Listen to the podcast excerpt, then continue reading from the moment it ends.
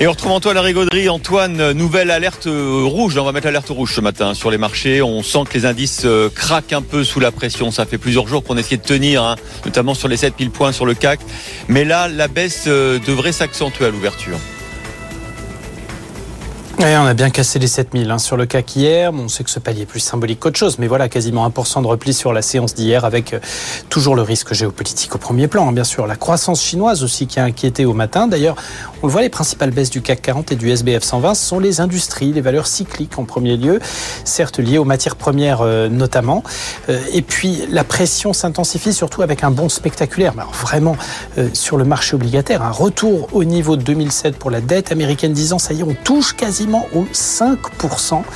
Résultat à la fois des anticipations de politique monétaire de la Fed face à l'économie euh, qui reste très, peut-être trop robuste et euh, l'inflation qui reste tenace et puis un coup d'arrêt aux achats de dette américaine comme valeur refuge. Ça, c'est un effet mécanique sur les taux qui remontent.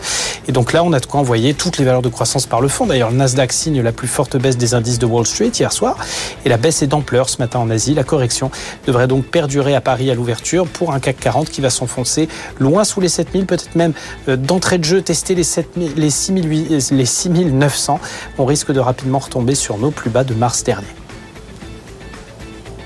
Antoine, nous parliez euh, de valeur de croissance. On a eu deux publications hein, aux États-Unis, Netflix et Tesla.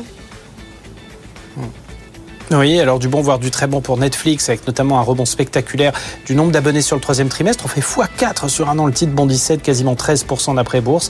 Et puis du moins bon pour Tesla, résultat très en dessous des attentes et visiblement des promotions à tout va sur les véhicules qui ont beaucoup rogné sur la rentabilité du groupe et qui occasionnent une très forte baisse de sa trésorerie. Le titre perdait plus de 4% en clôture et euh, encore plus de 4 en après-bourse. Toute la pression désormais est sur les cadors de la big tech américaine car on sent euh, qu'elle est bel et bien rattrapée par le ralentissement économique qu'on anticipe sur cette fin d'année, la hausse des taux qui contrarie les intentions d'investissement un peu partout et qui rend les investisseurs évidemment frileux.